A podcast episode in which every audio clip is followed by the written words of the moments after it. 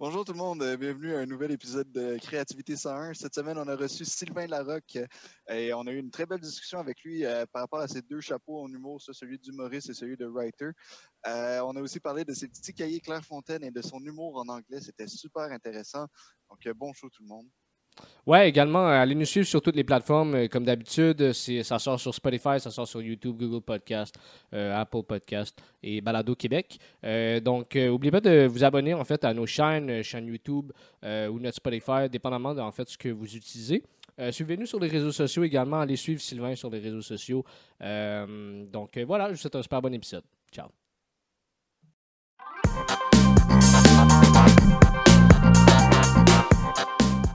Sylvain Larocque cette semaine, euh, très, très... merci beaucoup d'être là. Euh, c'est très apprécié. Ben, écoute, ça me fait grand plaisir. Ça me fait grand plaisir. Merci de l'invitation. Ben, ça fait, ça fait un grand plaisir aussi. Écoute, nous, on aime beaucoup commencer avec une petite question qui, euh, bien évidemment, toi, tu viens de le dire, ça fait 28 ans hors donc que, tu fais de l'humour. mais selon toi, c'est quoi ton style d'humour? moi, c'est vraiment, c'est vraiment du stand-up à l'américaine, je te dirais. Je suis dans tous les humoristes québécois, je suis un de ceux qui fait le plus proche du reste stand-up à l'américaine. OK. Mais euh, j'ai, pour euh, créer un pont, si tu veux, parce que moi, j'ai commencé en anglais. Oui, c'est vrai. Euh, juste avant de faire l'école d'humour, j'ai, j'ai été au, au, Comedy Works, les soirs amateurs, les open mic, tout ça. Et c'était pas ma langue maternelle, mais j'étais motivé en tabarnane. Ça fait que, tu sais, j'ai appris à, écrire des lignes courtes. Parce que quand tu maîtrises pas parfaitement la langue, tu fais de l'humour dans cette langue-là, tu veux arriver au punch le plus rapidement possible. Ah, ben oui. Fait que ça, m'a créé une déformation de, de, créative d'écrire des, des one-liners beaucoup, beaucoup, beaucoup. Ça fait que, puis ça, du one-liner, euh, un back-to-back, c'est euh, très, très américain comme format.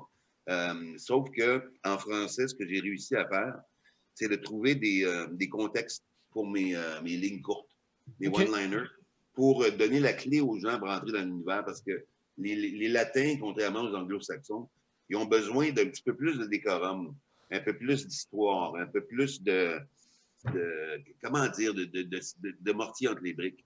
Okay. Fait que ce que je faisais dans, dans l'année, je trouve des, je trouve des, euh, des, one-liners, puis ça, j'ai pas de misère à en trouver, j'en ai plein. Mais là, après ça, je me dis, comment je mets ça ensemble d'un ordre qui fait une histoire qui est logique pour les gens, surtout en français? Alors, je me suis développé une espèce de talent pour trouver des, euh, du mortier entre mes briques. C'est-à-dire que, tu sais, là, je prenais, bon, j'avais un flash, comme en, l'an 2000, j'ai eu 33 ans, moi, ça fait longtemps, là. Et j'ai euh, eu l'idée que, moi, je suis né un lundi de Pâques. OK? Fait que là, j'ai dit, OK, je suis né un lundi de Pâques. En l'an 2000, j'ai l'âge de la mort du Christ. Fait qu'il y a plus de chances que moi soit le nouveau Messie que vous autres. je suis favorisé. Alors, tout d'un coup que c'est moi, je dis pas que c'est moi, mais d'un coup que c'est moi, je vais vous dire comment je pense que ça devrait se passer à l'avenir. Liner, liner, liner, liner. Tu comprends? Je une façon de les mettre ensemble qui était lousse, qui me permet de parler n'importe quoi. Une espèce de euh, lien, là. C'est ça. Une autre année, ce que j'ai fait, euh, j'arrive, euh, je m'étais fait installer un petit lutrin sur scène au Théâtre Saint-Denis pour le gala. Je suis arrivé là, puis il y avait un de mes chums, enregistré une voix off d'un de mes chums, qui disait Jurez-vous de la vérité, toute la vérité, rien que la vérité? J'ai dit Oui, je le jure. Bang. Et là, j'envoie toutes sortes de vérités sur tout le monde, rien à voir avec le procès. Tu comprends? les femmes, c'est ça. Pourquoi les hommes viennent plus vite? Pourquoi l'automne arrive avant l'hiver? Pourquoi? Toutes sortes de, de lignes que j'ai vécues dans l'année, à gauche, à droite, qui étaient des vérités. J'ai pris ça là-dedans. Tu comprends? Fait que je suis le roi pour trouver des, euh, des, des formats, si tu veux. OK. Et là, l'hiver, ben, je ne sais pas si vous avez vu les numéros bordel l'hiver passé, avant la pandémie. Là, je train de travailler sur quelque chose qui marche super bien. Euh, j'arrive, j'ai plein de lignes sur toutes sortes de monde. J'arrive au début du show, je fais comme euh, euh, Ouais, je suis content que vous soyez là parce que hier, j'ai un public de marde, vraiment. là. J'avais une table qui était assise là, il était vieux, il était vieux. je fais une couple de lignes de vieux. Après ça, j'avais d'autres tables, ils étaient gelés, ils ne comprenaient rien. Une couple de jokes de légalisation du pot. Il y avait une table, dans le fond, si c'était un party de bureau, mais quelle compagnie de Des jokes sur une, des, certaines compagnies. Et à la fin du numéro, j'arrive, je dis, tu sais, depuis le début, là, je vous parle de, mon show d'hier qui était de la marde, mais moi, être honnête avec vous autres, j'en ai pas eu de show hier. mais j'en ai un demain soir. ah! là-dessus, tu comprends? Nice. Ah, c'est ah, brillant, ça. Ben, c'est ça, mais c'est le fun du format, tu sais. OK. Mais à quel point c'est facile pour toi? Ben là, tu, viens de dire que tu l'as développé avec le temps, mais, Mais ça t'est arrivé comment de, de trouver une espèce de, de, de chair autour de l'os, à être capable justement de, de faire passer tes liners tout le temps? Parce que ça prend quand même. Non seulement il faut que tu penses à tes liners, il faut en plus que tu penses par après ou en même temps à, à ton décorum. Ouais, mais c'est pas un gros décorum lourd, tu sais. OK. Il y a un numéro que j'ai sorti, c'était 7 minutes à vivre. J'apprenais que j'avais 7 minutes à vivre, fait que je fais plein de déclarations. Et puis là, le débit augmente parce que là, je vais mourir dans 3 minutes. Le timer, tu sais, il descend, il descend, il descend. Puis à la fin, j'arrive à, à ma dernière ligne. Et puis, euh, il y a juste un juge qui me demande voulez-vous prendre cette femme pour épouse? C'était 7 minutes avant de me marier. Euh, Ouais. Ma vie qui se terminait. C'est facile pour moi d'en trouver. J'en trouve plein des de même. OK. Puis ça, ça devient d'où ton inspiration? C'est quoi? C'est de l'observation sociale? C'est des expériences personnelles? Des mélanges d'anecdotes, des affaires qui sont arrivées? Ça peut arriver tellement n'importe comment. Là. Ah. Ouais. Et, euh, j'ai des numéros plus anecdotiques aussi, des fois. là, plus, plus je vieillis, plus j'en ai. Là. Mhm. Mais euh, ça me vient de n'importe où. L'important, c'est de traîner le, le calepin de Clairefontaine, que je recommande fortement à tous les créateurs. Il est disponible chez Renaud Bré, il coûte pas cher, OK? C'est mieux qu'un téléphone. Le téléphone, tu, tu réécoutes tout, ou, euh, tu sais, écris-moi, j'ai des gros doigts sur un petit clavier, ça m'énerve, fait je suis un peu old school là-dessus. Mhm. Alors, je recommande fortement ça. Et les humoristes, on fait souvent des shows euh, corporatifs. On va dans des hôtels, des compagnies, tout ça.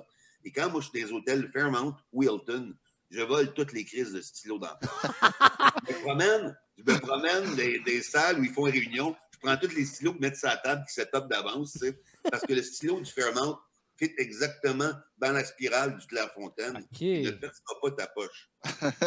Excellent. ça. Des vieux trucs du métier. C'est de la bon. science. Et, et c'est drôle parce que j'avais parlé de ça, tout le monde en parle. La deuxième fois, je suis allé. Puis euh, on avait parlé justement de ma- mon esprit de, de- mon toc, c'est c'est Claire Fontaine, c'est stylo de Fairmont.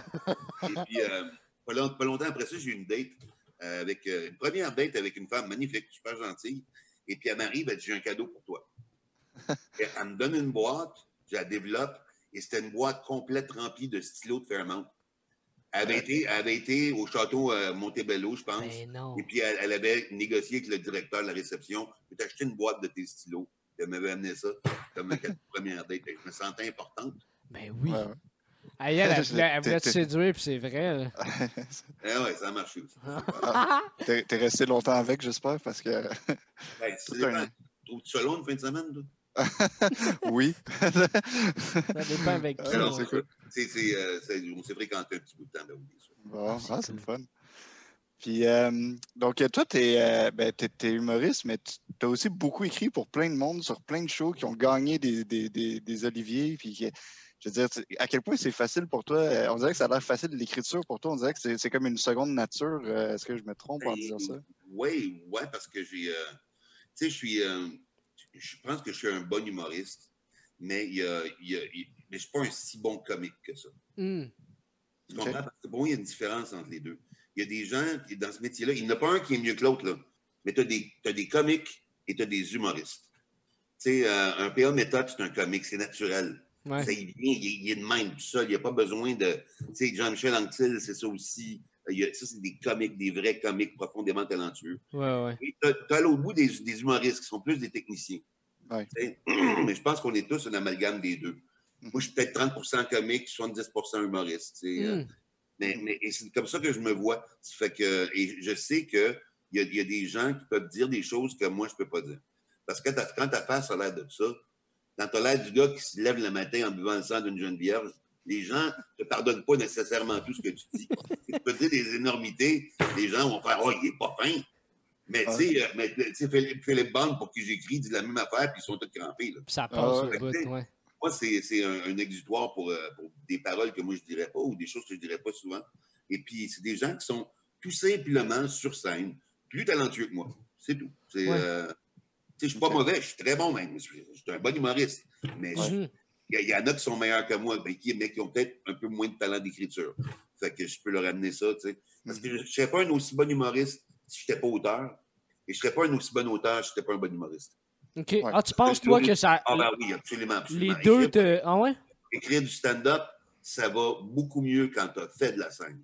Ouais. Quand tu as fait de la scène et que tu comprends viscéralement la musique d'un numéro. Parce ouais, qu'il y a ouais. une- il y a une musique à un numéro tout le temps. Puis toi, tu as commencé à faire du stand-up avant de commencer à écrire? Ben, à part pour toi-même. Ouais, ben c'est ça, je faisais du stand-up en anglais. Mhm. Et puis, euh, à l'époque, en français, il n'y avait pas grand place pour euh, des. euh, les- 92, tu avais les lundis juste pour rire au Club Soda. Puis, il y avait une place à Sherbrooke, puis il y avait une place à Rivière-du-Loup, puis une place à Québec. OK. That's it. Si tu voulais regarder un numéro de gala, il fallait que tu fasses de la route pour essayer ton 7 minutes. Euh, fait que, tu sais, j'ai- auditionné avant, avant de faire l'école, j'ai auditionné pour les lundis juste pour rire. J'ai auditionné, quatre, quatre fois j'ai auditionné. Finalement, je l'ai eu. Mais après ça, personne ne m'appelait. Je n'avais pas fait l'école, je n'avais pas de contact. C'est là que j'ai commencé à faire de l'anglais. OK. Et puis, il fallait, que- il fallait que je veuille en maudit faire de l'anglais. Ça, c'est une histoire que j'ai déjà racontée, mais mon premier soir amateur en anglais, je suis nerveux comme le calique, ça n'a pas de sens. Tu peux pas imaginer le stress que je vivais. Et c'est un open mic. Fait qu'il donne cinq minutes à tout le monde. Si t'as pas fini en cinq minutes, il ferme ton son, il part la musique, tu décales. Ouais. L'animateur du Comedy Works vient me voir. Il fait euh, Sylvain, euh, il y a un gars, un gars connu qui vient de rentrer, fait qu'il va faire un numéro tout de suite. Donc, tu vas être décalé de un, tu vas passer après lui. Puis moi, je ne connaissais pas qui était qui. J'ai fait. Fait que La première fois que j'ai fait un show d'humour en anglais, il a fallu que je suive Norm MacDonald. Non. L'année l'année d'après, il animait le Weekend Update à Saturday Night Live, tu comprends? Ah, Il, a tout, man, il a tout arraché. Il a tout arraché. Les gens hurlaient de rire. Et moi, je me suis planté, là, lamentablement. J'étais- C'était misérable. C'était une longue mort agonisante de cinq minutes, là. Moi, je n'ai pas bandé pendant six mois après ça. C'était ridicule. C'était ridicule. Mais je suis retourné, je suis retourné, puis je suis retourné. Puis euh, j'ai fait les mardis, les mercredis soirs. Après ça, j'ouvrais pour les headliners la fin de semaine. Mm. Comme, euh, grâce à ça, un show du jour de l'an, j'ai ouvert pour, euh, j'ai ouvert pour John Stewart. Euh, j'ai ouvert pour Ray Romano d'Everybody Loves Raymond. Et, Ouais. J'ai fait des belles choses. là. Fait qu'on peut pas dire que tu l'as eu facile. là. Je t'écoute. j'ai t'as jamais eu- travaillé, là, t'as bûché. Ouais, ouais. Mm. J'ai jamais eu facile. J'ai pas été un- la, la star instantanée, ça n'a jamais été. Ouais, ouais. Mais à quel point, tu sais, j'ai déjà entendu, t'en as parlé quelques fois, à tout le moins, que, tu sais, avant, tu travaillais chez IBM, puis là, tu sais, t'as pas, mettons, euh, euh, tu sais, moi, mettons, je n'ai 22, t'as pas commencé aussi. À quel âge t'as commencé, en fait? Euh, L'école Limoges, je l'ai faite à 25 ans. À 25 OK. Fait que, tu sais, mais, tu sais, t'avais un passé, là, quand même solide avant de commencer à faire de l'humour, mais c'était-tu tout le temps dans de toi, cette espèce de. Ben, je pense que t'as un talent inné, là, quand même, non seulement l'écriture humoristique, mais, sais, de faire Ben, de la scène. L'é- L'écriture, c'est un muscle. Donc, plus t'en fais, meilleur t'es. Ça, c'est Mhm. pas, euh, c'est pas un secret de personne. Même si tu serais jamais un humoriste, si tu écris tous les jours, ton écrit, l'écriture va devenir meilleure, meilleure, meilleure. C'est sûr que d'avoir la compréhension, la pensée comique, la pensée divergente, c'est pas, pas donné à tout le monde. Ouais. Euh, mais, euh, ouais, c'était quoi la question, déjà? Ben, est-ce que, tu sais, toi, ça te venait d'où, mettons, cette. D'un, le- l'espèce de désir, mais aussi le- l'espèce de. Ah, je pense que je suis capable aussi de le faire. Ben, on va remonter loin. On va remonter loin. Moi, euh, moi quand, moi, quand j'étais jeune, quand j'étais petit, mon œil, il n'est pas droit aujourd'hui. Tu sais. Tu peux Mhm. le voir, il n'est pas tout à fait droit. Mais quand je, je me suis fait opérer quatre fois pour le redresser, là. Quand parce que moi, à, à- à ma naissance, il y a un forceps qui m'a glissé dans l'œil, OK. qui a causé une hémorragie inter- interne qui a tué le nerf optique. Donc, l'œil, l'œil est mort. C'est mon œil, mais il ne voit pas. Un œil qui ne voit pas a tendance à monter. Et quand j'étais petit, tu le voyais à peine. C'est tout blanc quasiment. OK. Fait que j'avais pas d'amis, tu sais, jamais, personne ne me parlait à l'école, tu sais. Ben ouais. À ma fête, ma mère engageait des figurants parce que si j'avais pas d'argent, c'était. Fait que, tu sais, j'ai, et, et- et j'ai appris à faire rire pour me faire accepter. Hmm. OK. Donc, euh, c'était, tu sais, quand t'es au primaire, t'es, dans une jungle, une mini-jungle, mais une jungle pareille. Et c'était la seule chose qui t'importe d'avoir des amis, d'être accepté. Ben Ça ouais. fait que c'est un besoin fondamental. Fait que je l'ai développé parce que souvent, souvent l'être humain va, va se développer parce que ça va mal. Hmm. Ouais. Il y, a- il y a un vieux film des années 80 que vous n'étiez pas né, là, qui s'appelait Starman, mais j'ai toujours retenu une phrase de ce film-là qui est poche en général, le film, mais c'est un extraterrestre qui est sur la Terre, tu sais. Et puis il y a des, des gens avec lui dans l'auto qui savent qu'il est un extraterrestre, qu'il a l'air d'un humain, mais c'est un extraterrestre. Il est là pour nous. Il, il- demande à, à l'extraterrestre pourquoi tu t'intéresses tant que ça aux êtres humains. Il dit c'est parce que les êtres humains sont à leur meilleur quand les choses sont à leur pire. Et Hmm. c'est vrai qu'on avance beaucoup plus vite à coups de pied dans le cul, dans le cul qu'à tape dans le dos. Ouais. Ça, moi, ça a été ça. C'est pour, euh, pour que l'intimidation cesse au primaire. Quand je suis devenu drôle, là, ça a tout changé. Tout a changé. OK. Là, j'étais plus populaire. J'avais une blonde. Rendu au cégep, parce que j'étais le king. J'étais drôle. J'étais. J'avais des bonnes notes, toujours été un ben, bon étudiant. Fait que En plus. c'est ça. Je compensais pour pas être bon dans les sports aussi, là, parce que je suis droitier puis je suis avec le droit. c'est c'est calice un Au, peu. au- au tennis, je vois pas ma raquette. Je veux dire, je m'amuse, tu sais. Et puis, l'important, c'est de participer. Mais quelle phrase de cul. Ça Ben, si pas de envie de participer, j'ai pas au moins une chance de gagner. Avec la participation. Que, Ouais, excellent. je compensais autrement. Je faisais rire. Ben, Ouais, ouais. Puis, euh, puis c'est donc pas longtemps après, tu as décidé de, de passer par l'école de l'humour parce que là, ben, tu voulais t'essayer plus en français, avoir des contacts euh, en français, tout ça. Je vais te faire une, une anecdote en passant. J'ai vécu, ben, c'est ce qu'on parle là, là, du- de l'intimidation, des, des- des sports, tout ça, comme Mhm. j'ai vécu un des pires moments de télé de ma vie. Quand j'étais en entrevue avec Michel Jasmin. Vous connaissez c'est qui, Michel Jasmin? Ouais. Ouais. Grand monsieur de la télévision, quand même, ça fait peut-être 15 Mhm. ans, 20 ans de ça. Il y avait une émission sur l'heure du midi à TVA, ça durait une heure. Il interviewait un artiste, tu sais. Puis là, c'était moi, puis c'était en direct, là. Puis à un moment donné, dans l'entrevue, il me disait Toi, Sylvain, euh, quand t'étais petit, euh, t'étais pas bon dans les sports, t'avais de la misère avec ça. Hein? Je dis, hey, parle-moi-en pas. c'ti.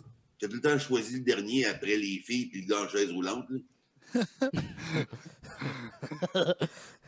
Et là, j'ai figé, man. Il est en chaise roulante, M. Jasmin, depuis toujours. là, je suis live à la télé, je viens, de- je viens de dire la pire niaiserie de ma vie. Et c'est quelqu'un que j'admirais, que je respectais. C'était Euh, doublement mal. là. Je pense que le malaise est palpable en nombre pendant 10 15 minutes, aucun sens. Quel effet. Quel effet. ben, en tout cas, ouais, c'était c'était pas. J'ai développé de l'humour, oui, à cause de ça, je pense. Et ma mère aussi avait un très, très bon sens de l'humour. Ah ouais?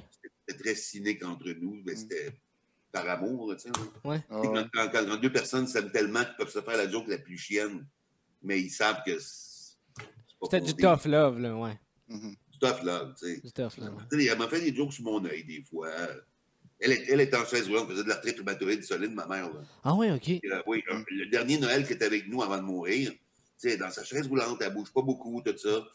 Puis nous autres, à Noël, on invitait du monde qui n'avait pas de place où aller, souvent des amis d'amis, tout ça. que- Ok. et là, ils, me- ils me connaissent, mais ils ne me connaissent pas personnellement, ils ne connaissent pas, pas beaucoup ma mère. Et là, je donne le cadeau de Noël à ma mère devant tout le monde. Fait dans sa chaise roulante, elle prend ça, puis elle développe, c'est une mini trampoline. Et- elle part à rire, tu comprends? Et- mais là, tout le monde me regarde, je suis un malade? Là, elle voit ça, puis elle rit deux fois plus. C'est que c'était fou, là. Ah, C'est, euh, drôle. c'est ben, grâce à elle que j'ai développé ça. Ouais. C'est euh, l'humour comme arme de dédramatisation aussi. Ouais. Ben oui, c'est une arme complètement. Ouais. Euh, pour revenir sur l'aspect d'écriture, euh, tantôt tu disais, tu as, écrit pour beaucoup de monde, tout ça. Tu as écrit pour beaucoup de monde qui n'ont pas nécessairement le même style que toi. À quel point c'était facile ou difficile de travailler avec ce monde-là? C'est pas, euh, c'est pas, difficile. Je suis assez. euh, je suis une pute. OK. C'est versatile, une pute. Non, sais, comme quand, quand j'écris avec, j'écris- quand j'écris avec Laurent Paquin, Laurent a sensiblement une structure similaire un peu à la mienne de sa façon de penser. Hmm. Euh, il est plus dans l'histoire, il est plus souvent dans l'anecdote, mais on est, on est très compatibles au niveau de l'écriture, fait que c'est pas compliqué. Laurent me donne des idées qu'il y a, je rajoute des punches, il repasse par-dessus. Des fois, on a Simon Delille avec nous autres ces temps-ci aussi qui travaille avec nous. Ah, nice. Ok. Euh, Simon, je l'aime beaucoup. Il fait, on, fait, on fait bonne équipe avec moi et lui. Il est excellent, ouais. Oh, oui, oui, magnifique, Mm. brillant ce gars-là. Et puis, euh, donc, c'est ça. Fait que Laurent, ça va bien. Philippe Bond, mais Philippe, c'est simple. Philippe, j'ai jamais mis. à- Je pense que j'ai passé 10 heures à écrire chez nous pour lui dans ma vie. Mais on a écrit trois de ses one-man shows ensemble. Ok. Parce que deux fois- une fois par semaine, on se réunit dans un restaurant, deux heures le temps. Il me raconte ses anecdotes et je punch dedans, live, demain. Ah ouais, ok. Ça se passe, vous vous, lancez la balle. On se lance la balle, moi puis lui. Ah, c'est l'anecdote est déjà béton. Je vais passer, toujours repenser après, mais lui, a toujours son punch-out. Il a son interprétation de feu puis une énergie sans fin. Et Mhm. puis moi, je rajoute du, euh, des rires au quart de tour, là où il y a des petits creux peut-être. Parce que quand tu fais des anecdotes, c'est pas drôle tout le long, tout le long, tout le long. Mhm. Fait que, euh, fait que là-dessus, Philippe, j'ai réussi à passer des liners là-dedans, ça va très bien. Euh, quand j'écrivais avec, je sais pas, moi, Martin Petit écrit avec lui, c'était super le fun. Martin est brillant, puis lui, lui, il fait les deux aussi, capable de faire autant du liner que de l'anecdote, de l'histoire. Et puis Martin, euh, Martin, il a des flashs incroyables aussi. Ça fait que, tu sais, c'est- j'ai réussi à me, à, me- à- rentrer, à, à me trouver une place qui compte des faiblesses Ok. donc, qui compte des, des- des besoins que l'artiste a à ce moment-là. Et puis, c'est de mieux en mieux quand tu développes une relation avec la personne aussi. Tu sais, moi, j'ai écrit pour Laurent, ça fait tellement longtemps qu'on écrit ensemble que pendant que j'écris le gag, je l'entends le dire. Tu sais. Ouais. Ouais, ouais. Et je le connais, je le connais quand même, au fond de ma poche. Fait que, tu sais, c'est ça. Mais c'est ça, mais au niveau de la créativité, c'est sûr- non seulement toi, tu as, un talent pour, mettons, pour repuncher, puis etc., mais tu as en plus une relation avec ces gens-là, ce qui aide. Mais tu sens-tu que tu serais. relation, se développe, la relation se développe au fil du temps. Ouais. Mais tu sens-tu que tu serais capable de faire ça avec tout le monde, mettons? Euh, non. Non. pas hein? Il y a- des gens qui m'inspirent moins. OK. Tout simplement. Mais les gens avec qui euh, je travaille, c'est des, des amitiés qui se sont développées sur le long terme à force de se côtoyer et de travailler ensemble. Eux, pas, on fait des shows ensemble, je vais assister au rodage, on passe du temps, tu sais. Fait que ça se développe avec ça. Euh, mais il y a des gens avec qui je pense que j'aurais moins d'affinité, sûrement. Ouais. Puis, euh, mais, mais des fois, je suis surpris moi-même. Quand j'écris sur des galas, whatever, puis j'écris pour plein de monde là-dessus, tu suggères des jokes à gauche, à droite. Et ça marche souvent, ça marche. OK. Fait Et, que, euh, j'ai de la misère. Une fois, j'ai eu de la misère, et c'est des gars que j'adore, qui sont super bons, qui sont brillants. Mais que j'ai écrit un des galas des Oliviers où les Chicken Swell animaient. OK. C'était la première fois que j'écrivais avec les gars. Et bien, je les adore, qui sont bons, ils ont tellement leur univers à eux, ces trois-là, que moi, j'étais un peu l'outsider qui venait se greffer à ça. Puis je comprenais pas trop leur processus. Ouais. Parce qu'ils flyaient chacun dans leur sens, tu sais. Mettons, moi, je te script éditeur, je dis, OK, la semaine prochaine, euh, tout, ce numéro-là, lui, puis moi, mon frère, lui. Là, on arrivait la semaine d'après, puis euh, il avait écrit d'autres choses complètement. Mais je fais, ben, les gars, je n'ai pas écrit le numéro. Ah, mais on s'est parlé cette semaine, une autre idée, puis fait que ça part, tu sais. C'est ça j'ai Ouais. de la misère. Et c'est pas parce que je les aime pas ou qu'ils sont pas bons, c'est c'est moi qui n'étais pas capable de les suivre. OK. C'est c'est trop une gang ficelée, tête ensemble. Je Ouais, ouais. j'ai de la misère à rentrer. Ouais. Mais par contre, les Denis Drolet, ça a été super bien quand j'ai écrit pour leur show. OK. OK. Ouais. OK. fait- moi, j'ai l'impression, je t'écoute euh, raconter ça, puis j'ai l'impression que tu t'inspires beaucoup de l'énergie de, de l'autre aussi, puis de, tu, tu- ça t'aide un peu à, à- à livrer euh, la, la marchandise. finalement. C'est- important. Ouais. Euh, le- le- je pense que le, le- le signe d'un grand humoriste, pour moi, OK, Mhm. c'est quand euh, son matériel est tellement collé à son personnage de scène que si quelqu'un d'autre faisait les mêmes blagues, ça ne marcherait pas, mais lui, ça marche. Ouais. Donc, il faut absolument, en tant qu'auteur, comprendre l'énergie de l'humoriste si tu veux y écrire des choses qui collent à sa peau. Et c'est pour ça que je te dis, je suis un bon humoriste, mais je ne suis pas le meilleur parce que moi, la plupart de mes jokes, tu pourrais faire, tu pourrais les faire, tu aurais des bons rires aussi. OK. Tu comprends? Ouais, ouais, ouais. C'est c'est ça la différence pour moi. OK. OK. Ah, c'est intéressant. Mais, à- mais comment toi, tu. euh, c'est drôle. ça- je comprends ce que tu veux dire, d'espèce de. faut que tu sois capable de- de- d'être capable de te permuter pour tout le monde. Mais tu sais, il faut quand même que toi, tu sois, tu sois solide, tu sois vraiment excellent pour être capable de rendre d'autres excellents aussi, tu sais. Tu sais, lire l'énergie. C'est- bien beau lire l'énergie du monde, mais. C'est pas rien que moi qui rend excellent, là. Ils écrivent eux autres aussi, puis je suis pas Mhm. le seul auteur du show, là. Tu sais, mais euh, je pense qu'avec le temps, je suis devenu pas pire. Ouais. Ouais, ouais, ouais. Mais, Mais c'est plus eux qui sont excellents que moi. Ouais. Tu comprends? C'est plus eux qui, qui lead l'affaire, qui, qui drive leur show. Tu sais, je veux dire, euh, pas. Je pense que c'est vraiment, là, je, suis, je suis le gars qui va combler les lacunes. Mhm. C'est ça le job d'un script éditeur, Ouais. de gérer la, la création et puis d'apporter euh, une, une- vision sur le numéro que l'humoriste n'aurait pas nécessairement parce qu'il est trop dedans. Ouais, ouais, ouais. Effectivement. Ouais. Puis euh, après, donc là, ben, on te connaît en tant qu'humoriste et scripteur, mais donc tu as, aussi été professeur à l'école de l'humour. Ouais. Euh, ça, on aimerait, on- ça nous intéresse beaucoup d'en entendre parler. C'était quoi le cours que tu donnais? Euh, la première fois que j'ai enseigné, excuse-moi, je me Ah, C'était, euh, j'enseignais l'écriture, genre et procédé. Euh, C'était en 2002. Euh, je pense que François Avard, comment, il était en écriture sur les bougons. Mhm. Fait qu'il ne pouvait plus enseigner ce cours-là et j'ai pris la relève pour un an. OK. C'est des gros souliers à, à remplir. hein? Ouais, Mais, oui. hein? le, meilleur, le meilleur auteur au Québec, le Ben. Euh, Ouais. Mais j'ai enseigné des, euh, des- des- des bons étudiants cette année-là. J'ai eu euh, Stéphane Poirier qui était là. Mhm. Euh, j'ai eu Junior Girardeau qui est, qui est maintenant gérant. Euh, Ouais. J'ai eu Daniel Gagnon qui est un grand auteur aussi. Il y a eu du bon monde dans cette promotion-là. Euh, puis après ça, j'ai enseigné, je pense, en 2013, j'ai enseigné euh, l'écriture de scène 1 et 2. OK. Puis en 2011, j'ai donné des ateliers individuels aussi à l'école. C'est ça. OK. Puis, t'as-tu aimé ça comme expérience? T'as-tu eu du fun? Oui, j'aime ça, j'aime ça.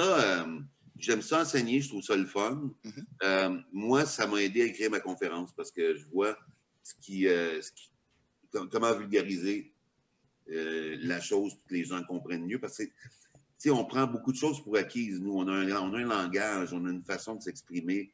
On a, tu sais, euh, et les gens ne comprennent pas. Fait que ça me permet d'apprendre à vulgariser un peu mieux pour mes ateliers, pour mes conférences. Fait que le- c'est- tout ça a été utile. Mhm. Euh, c'est sûr que enseigner, c'est pas aussi rentable de faire des choses. Je ne Mm. vais pas te mentir là-dessus. là. C'est sûr que Bien sûr, ouais. ça demande beaucoup de temps, puis c'est pas nécessairement rentable. Fait que c'est pas- Ouais. Tu au, ni- au niveau bassement mercantile, c'est pas le meilleur usage de mon temps. Mhm. Mais quand même, j'ai j'ai aimé l'expérience.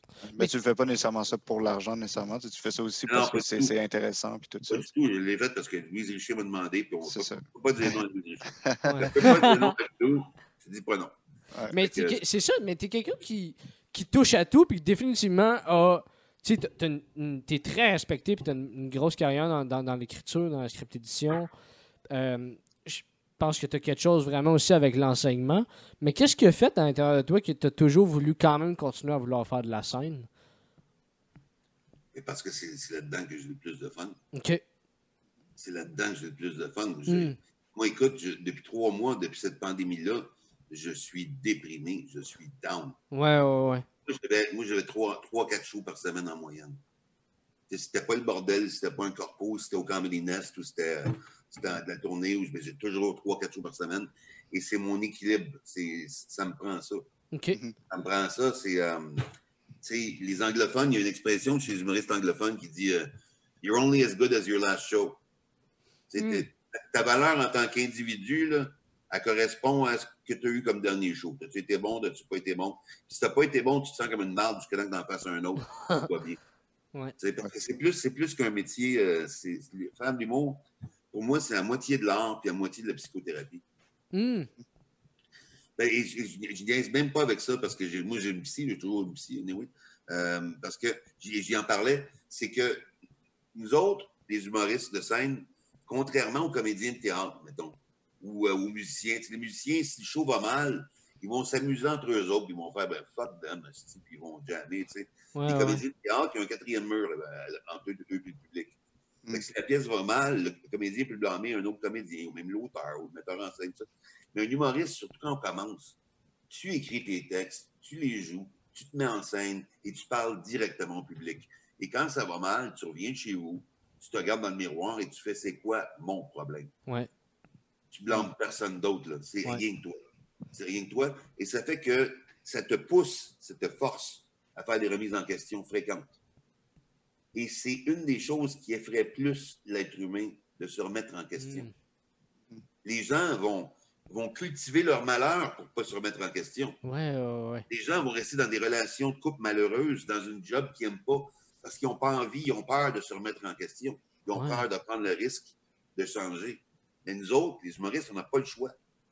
Il y a que toi que tu peux blâmer. Fait que, et à force de faire des remises en question après chaque show, c'est devenu plus facile d'en faire aussi avec, avec mes- mes- mon couple, mes amis, euh, ma blonde. Ça ça m'a aidé aussi à m'ouvrir l'esprit dans d'autres aspects de ma vie. Au niveau humain, là. Ouais. Tout simplement. C'est un peu de l'âme, un peu de la thérapie aussi. Ouais, ouais, ouais. Juste parce que le, le rire est libérateur euh, ou c'est une source d'endorphine, mais parce que psychologiquement, ça, ça pousse à la remise en question. Hmm. Et tu peux pas pelleter vers l'avant et tu peux pas te mentir. C'est impossible. Ouais, ça me fait penser. C'est quelque chose qu'on jase souvent. Euh, Comment je peux dire? À quel point toi, tu, tu- ben c'est sûr, c'est important, mais ta voix où toi l'importance d'être vrai en humour Tu sais, c'est quelque chose que tu peux pas passer à côté. On dirait que tu peux pas réussir tant et aussi longtemps que t'es pas vrai. Euh, je pense, oui, tu peux, tu peux être vrai, mais tu peux mentir par omission. Ok, Tu comprends? ok, Ce que le, le personnage de scène d'un humoriste stand-up, c'est une caricature de lui-même. Il va prendre quelques éléments de sa personnalité, il Ouais. va les, les grossir, Hmm. et il va créer un personnage de scène avec ça. Euh, maintenant, tu peux choisir que des choses qui sont intimes à toi, qui sont vraies, mais que tu n'as pas envie de parler, tu peux choisir qu'elles ne font pas partie du personnage et c'est tout. Tu comprends? Ouais. Fait que tu ne mentiras pas, tu vas être vrai. Parce que ce que tu dis, ça fait partie de toi. Mais de l'autre côté, par omission, tu ne diras pas tout. Il y a des choses que tu vas garder pour toi aussi. Là, Hmm. Oui, il faut être vrai dans ce que tu dis, Ouais. naturellement. Et on... Et oui, les, les gens pensent tout le temps qu'on dit la vérité. Tu sais. Ouais. Mais il est là le bluff, puis elle a la beauté de la chose aussi. Ben oui, mais tu sais, c'est parce que les, des, des fois, ça n'a pas de sens. Là. c'est pas vrai que quand j'étais petit, je faisais peur aux pédophiles. Là. Voyons, Chris, c'est pas. euh, Enlève-toi ça de la tête. Des fois, je sors de scène. Non, je pensais que tu avais une blonde, mais tu as dit que tu étais célibataire. Ouais, mais le numéro avec ma blonde, là, tu l'as peut-être vu il y a 8 ans. J'avais une blonde dans le temps, mais pas là. tu sais. Ça Tu sais, change. les gens, ils pensent toujours qu'on dit la vérité, mais c'est pas, pas vrai. Tu sais, euh, tu sais, Ouais, comme, bon, OK, gars, par exemple. Michel Barrette, qui est un homme que j'adore, tout ça, euh, il, il s'est fait raconter une histoire par un, un- un de mes chums. Tu sais, qu'il y avait une anecdote, puis il a, il a dit à Michel, il hey, j'ai une anecdote sur mon horloge grand-père, tout ça, puis il compte l'anecdote, Michel, il la trouve bien drôle, tout ça. Comme six mois après, Michel a revu ce gars-là, il a dit, hey, j'ai une anecdote pour toi sur mon horloge grand-père, puis il raconte la même affaire. il, a, il a pris, il l'anecdote d'un de mes chums, il s'en souvenait plus que c'était plus à lui, tu comprends? Je pense que c'est une bonne anecdote. Faut c'est ça. C'est pas, c'est pas de la vérité, mais il faut que ça sonne vrai. que ça sonne vrai, ouais. Ouais, sauf que là, avec ce que tu nous as conté tantôt avec la mini trampoline puis ta mère, je suis comme je suis plus trop sûr de, de qu'est-ce qui est pas vrai dans ce que tu dis. C'est vrai, ça. Une trampoline, c'est vrai. Oui, je sais, mais justement, c'est pour ça que je te dis. je vais commencer à croire encore Non, mais là, plus ce que tu dis sur scène. C'est une entrevue, là. C'est une entrevue. Oh, ouais, je sais pas. mais- Même pas de mission. ça sonne, ouais. Excellent. c'est- Ah, c'est bon. Mais au niveau de. Tu sais, c'est ça, tu es, capable non seulement de, de, de, de te changer pour être capable de, de, d'écrire d'autres humoristes, mais toi, ton personnage de scène, tu l'as trouvé comment? Euh, c'est très simple. C'est parce que je ne l'ai pas trouvé. Ok, Ah, c'est drôle ça. Je Ça cherche encore. Je cherche encore. Ah J'ai- J'ai réussi à faire part. Je pense que j'ai mon delivery à moi, mais mon personnage n'est pas défini.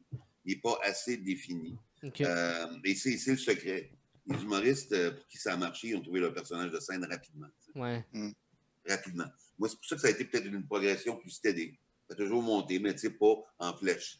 Je le découvre tranquillement, mais peut-être euh, mais peut-être que euh, mon personnage de scène, c'est un vieux désagréable. Quand on va avoir 70 ans, ben, ça va être ça, puis on va avoir cet âge-là. tu sais. Ça va marcher de fou. ça. Ça va À 75 partir, ans, je deviens ça va partir en flèche. À 75 ans, si on m'invite dans des parties de polyvalente, Ça va être des débile. puissance, des shows de balles de puissance. Ah, c'est drôle. une star d'un coup, c'est après, après 50 ans de carrière. Mais, euh, non, ça, je l'ai pas. Il n'est pas, il est pas tout à fait défini. Je l'ai un peu, quand même, je l'ai, Ouais. mais il n'est pas tout à fait défini encore. Ok. Comment Fait tu penses que tu peux essayer d'aller le trouver? euh, pour le... ou Comment tu penses que tu peux faire pour le définir, ce personnage-là? Y a-tu des trucs? Ben, je pense que je- plus j'en fais, mieux c'est. Ouais. Hmm. Je pense que je commence. Tu sais, j'ai- ma façon de livrer à moi. Euh, non, je ne l'aurai peut-être jamais parfaitement. Mm. Tu sais, je l'aurai jamais peut-être parfaitement, mais. Tu sais, François Bellefeuille, il l'a trouvé à un moment donné, là, puis ça a fait bang, c'était ça. Ouais. Il était locké. Tu sais. Ouais. Mais qu'est-ce euh, ouais, tu penses-tu que c'est de la chance? Ben non, c'est un gars brillant. je veux dire, il, a, il a pensé à son affaire, il a vu Ouais. il a vu qu'est-ce qu'il avait à faire, puis il l'a fait, puis il est tombé sur une mine d'or. C'est tant mieux pour lui. Ben oui. Euh, puis euh, Louis-José, même affaire, tu sais, euh, il l'a pogné vite, puis ça a marché tout de suite. Ouais, ouais. Mais c'est- C'est presque plus important que l'écriture, de trouver ton bon personnage de scène. Ok. Mais tu sais, c'est drôle parce que normalement, on, on se fait dire que c'est en écrivant qu'on se découvre, tu sais, puis qu'on découvre justement donc le personnage. Mais toi, t'écris énormément, tu sais, fait que ça, c'est comme étonnant. Il me semble que tu ne l'as pas Mhm. encore trouvé. Moi, je pense que le meilleur humour, comme je disais tantôt, les grands humoristes un texte, c'est pas drôle dans la bouche de quelqu'un d'autre, Ouais. Hmm. Ça, ça veut dire quoi? Ça veut dire que leur humour est ce qu'on appelle en anglais character driven. Ok. C'est-à-dire que c'est le personnage qui lead l'écriture. C'est pas l'écriture qui met un personnage en valeur. C'est que quand tu écris pour cette personne-là, qui fait ce personnage-là, tu l'entends dans ta tête et tu sais ce qu'elle peut dire et tu connais son univers. Mais tu mets ça dans la bouche de quelqu'un d'autre, quelqu'un d'autre, ça ne marchera pas. Fait que euh, c'est pas en écrivant qu'on se découvre. Ouais. ça, ça- c'est une façon qui peut aider. Mais je pense pas que c'est comme ça. Il faut que tu l'essayes. Il faut que tu essaies différentes affaires. Tu regardes ce qui te. ce qui- Moi, j'ai me regarder, premièrement. Je me vois à la TV, je change de poste. Je sais pas. Ah ouais, ok. C'est une affaire que je devrais faire plus. Me regarder, voir qu'est-ce que, quelle, quelle mimique marche. J'aime pas ça. J'aime juste pas ça. Qu'est-ce qui revient, puis etc. Ouais. Ouais, exa- exactement, exactement. Mais t'es-tu capable, mettons, quand t'écris. Bon, c'est sûr que là, tu le fais avec l'énergie de quelqu'un en tête, mais quand t'écris pour d'autres, si tu, mettons, pas nécessairement pour quelqu'un qui, qui, qui est hors de tout ça, mais toi, tu te vois, tu te dis, ah, ça paraît d'une certaine manière que ça vient de moi, ça, ça a mon style, ça a ma saveur, même si, bon, c'est remodifié, remodifié jusqu'à temps que ça devienne le gag quasiment de, de, de Ben, Maurice je qui le dit, pense mais. pas que- je pense pas que. Des fois, oui. Je, je- je pense qu'il faut vraiment connaître bien pour remarquer que c'est peut-être moi celle-là. tu. Ok, Ouais. Je pense que faut- Je suis pas sûr que ça paraît tant que ça. Moi, je, je, je reconnais mes bouts parce que je les écris, mais. Ben ouais. Non. Non, parce que, et surtout avec Philippe, c'est. Lui, les histoires au complet sont pas mal toujours à lui. Des choses qui sont arrivées. Ça fait que, tu sais, c'est l'idée par son énergie. Moi, je rentre, je, je rentre un peu comme bouche-trou, mais avec des bons gags. tu sais. Ouais, Je, je, je, je rebite le, le numéro. C'est ce que je fais. Que je peux- J'ai pas le choix de plier à ce qu'il y a de besoin. ouais. Mais ton sens du punch, qui est quand même bien à toi, euh, euh, comment je pourrais dire ça? Tu sais, tu- tu sens-tu, mettons, que euh, si tu juste parce que, mettons, que tu n'y es pas nécessairement penché à ce personnage-là, c'est parce que, tu, mettons, comme tu dis, tu te regardes pas nécessairement, fait que tu l'as peut-être juste pas trouvé à cause de ça? ou- Je pense que. Je pense que j'ai. Je manque de recul. Hmm.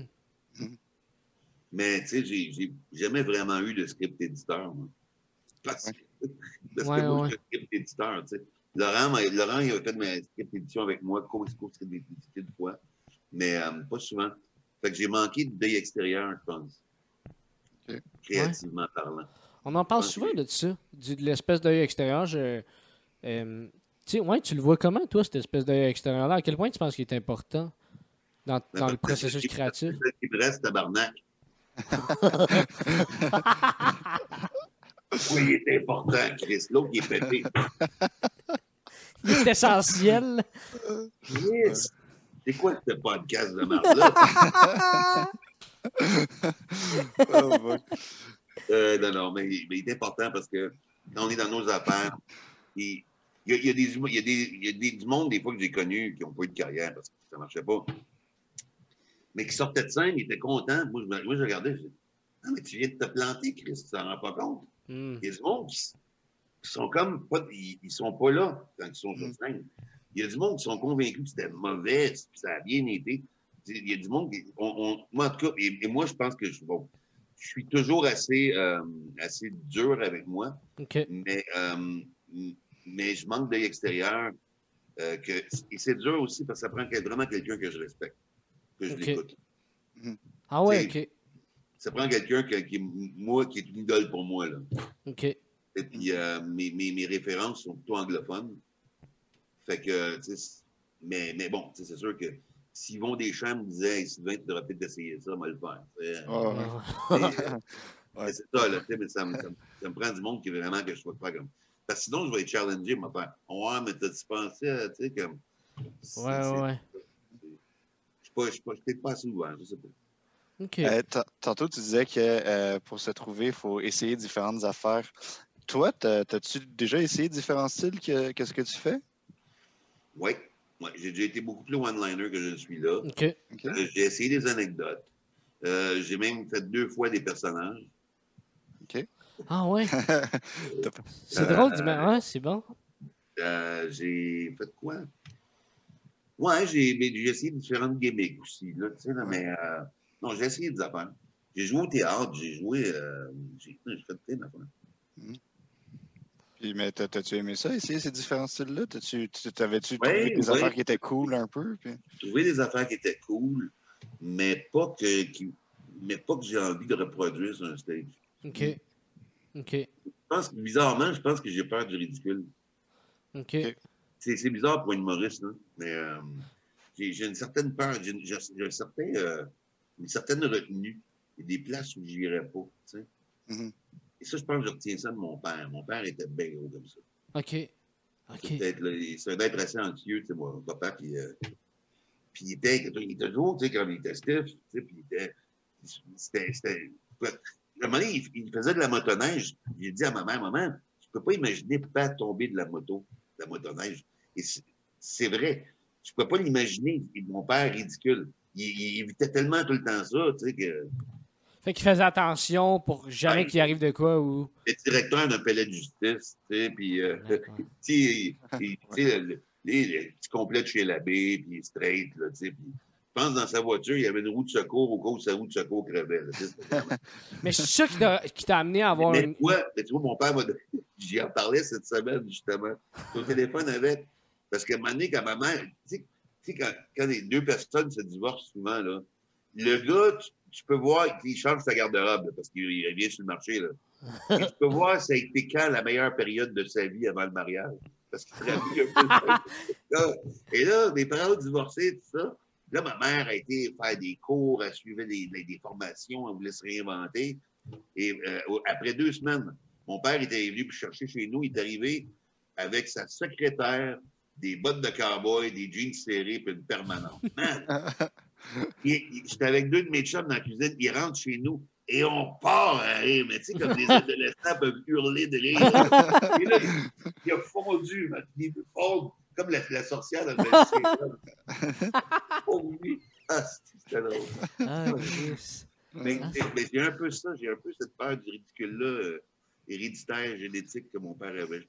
Mais ça t'a-tu retenu à te lancer dans l'humour plus tôt? Quoique tu t'es pas lancé très tard non plus, mais tu sais, tu as travaillé chez IBM. Oui, mais non, mais c'est parce que moi, j'ai fait l'école d'humour. Après ça, j'ai travaillé chez IBM. Ah ouais? Oui, j'ai fini à HEC. Et puis, euh, j'ai fait l'école d'humour tout de suite après. OK. Et puis, après l'école d'humour, je ne pouvais pas gagner ma vie tout de suite comme humoriste. Fait que j'ai trouvé une job qui était offerte euh, pour un, bachelier d'administration. OK, mais c'était clair pour toi, tu allais faire de l'humour quand même. Oh, c'est ce que je voulais faire. Mhm. Je ne savais pas si ça allait marcher encore. OK. okay. Je, venais de décider ça. Là. Euh, ouais, ouais, c'était fait. c'est un coup de tête. Ça ne pas du jour au lendemain. Ah, mais j'ai eu un, accident de moto. J'ai failli mourir d'ailleurs. C'était là, juste avant ma dernière année où HEC. C'est ça qui m'a fait réaliser plein d'affaires. J'ai eu une petite épiphanie à moi, puis j'ai décidé de faire ce que je voulais faire. Ouais. Et de ne pas avoir de redondu en vieillissant. C'est devenu important pour moi, ça. Puis j'ai toujours vécu comme ça après. OK. OK. Ah, c'est intéressant. Mais euh, je suis curieux de savoir au niveau de ton processus créatif. Tu sais, tu parlais tantôt, tu as essayé plusieurs affaires, puis etc. Mais, tu sais, quand est-ce que. Tu sais, tu par pur hasard, tu es tombé dans, dans le stand-up américain, justement, puis tu t'es dit, moi, je vais continuer à faire ça. C'est parce que tu en consommais beaucoup. C'est arrivé comment? Ben, le, premier lundi juste pour que j'ai fait avant de faire d'anglais, c'était un personnage. C'était ah un personnage. Et il y avait plein de jeux de mots. parce que moi, Daniel Lemay me faisait rire des années 80. OK. Ben, dans les années 90 aussi, là, un, à l'époque, il était big. C'était le, meilleur humoriste ben au Québec. Oui, mais, hein. Mm. était, Un peu après ça, il a commencé à faire du stand-up. Il était super bon là-dedans aussi. Mm-hmm. moi, mon premier show, c'était un personnage. Parce que dans le temps, tout le monde faisait des personnages. Et après ça, vu que j'avais pas de show en français, euh, c'est là que j'ai vu, moi j'étais gardien de sécurité d'un building la fin de semaine, pendant que j'étais étudiant à l'université. Puis à un, un, matin, j'ai eu la Gazette, le journal de anglais de Montréal, et puis euh, c'est écrit So you want to be a stand-up comedian? Puis il parlait des ateliers qu'ils donnaient au Comedy Nest, au Comedy Works. J'ai fait comme tabarnak. Ils ont des soirs amateurs tous les semaines. Pourquoi j'irais pas? Moi, j'ai fait un. J'ai fait un cégep en anglais. J'étais à McGill avant en anglais deux ans et demi de temps. Je sais parler anglais quand même. Fait que c'est là que j'ai décidé d'essayer ça. Mhm. Mais, mais, euh, mais j'aurais pu commencer, je suppose, plus tôt. OK. Mais non, je pense que je pense que l'université, c'est pas le plus important à tirer d'une formation euh, euh, de bachelier, c'est pas c'est pas la matière que tu étudies. Mm. Ça t'apprend comment mener un projet à terme. Ouais. Tu comprends? C'est de comprendre ouais, l'effort à mettre pour arriver à un, projet à long terme. C'est un projet de trois ans. Tu maintiens l'effort, tu te forces, tu sois bon. Mm-hmm. C'est ça que ça t'apprend. Ça m'a aidé, moi, ça m'a aidé euh, aussi euh, à livrer mon produit, à structurer mes affaires au niveau. Au niveau de la discipline aussi, j'imagine. Ben, un petit peu, quand même. Hmm. Tu es au cégep, au secondaire, tu peux t'en tirer avec des bonnes notes sans étudier. Moi, rendu à l'université, t'as pas le choix. Ben non. Ben non, c'est clair. C'est clair. Ça t'apprend à apprendre. Ben ouais, vraiment. Ouais, c'est ça. Ça Ouais. prend à structurer un travail. Ouais, ouais, ouais. ouais. Fait que, mais donc, t'es t'es arrivé, puis direct, tu faisais des liners, puis c'était un peu, c'était un peu le seul Ben, dans quoi t'étais à l'aise? que, vu que j'allais faire de l'anglais après mon premier choix en français, en anglais, oublie ça, les personnages. Ça n'existait pas, là. Oh, ouais. Là avec un personnage, style, il faisait il crissait dehors, puis le cul. Le, le clown francophone retourne à la maison. euh, non, sérieux, là.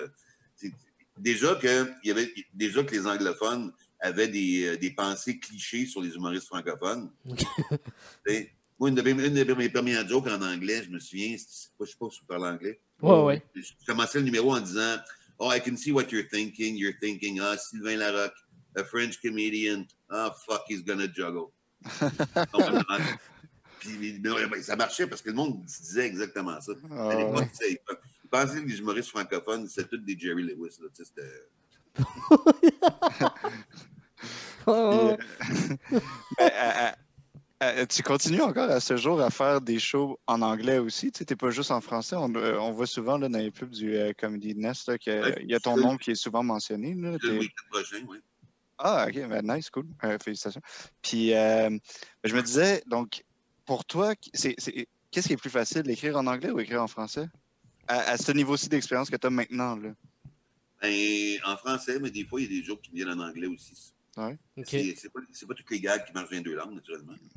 Tu, tra- tu, tra- tu traduis-tu ou tu euh, t'écris vraiment? Ça m'est arrivé de traduire, ça m'est arrivé que la joke m'arrive dans ce langue-là, puis je la fais rien dans ce langue-là. Ouais, ça t'arrive-tu, mettons, une joke que tu te dis, ah, si, elle était faut que je la fasse dans l'autre langue aussi. Puis ça marche juste. Ouais, mais des fois, ça marche pas, puis tu peux pas, pas savoir pourquoi.